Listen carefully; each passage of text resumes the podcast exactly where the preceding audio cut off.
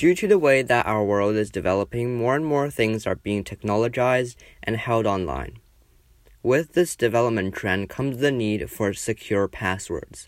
Some passwords are very strong, like passwords with letters, numbers, and special characters, and some passwords are very weak, like 123456.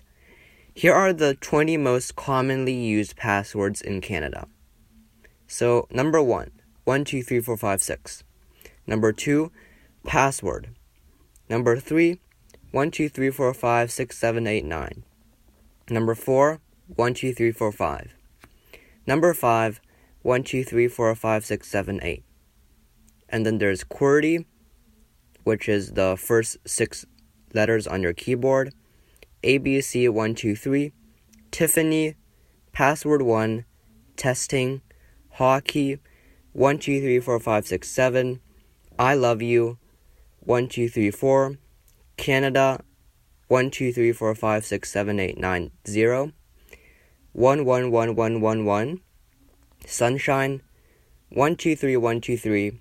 And dragon. Some of these passwords only apply to canada like the passwords hockey and canada but the other ones are passwords you should avoid because of how easy they are to guess there's this site called security.org slash how dash secure dash is dash my dash password where you can enter any password and see how long it would take for an attacker to crack it. Check it out and be sure to use secure passwords. Goodbye.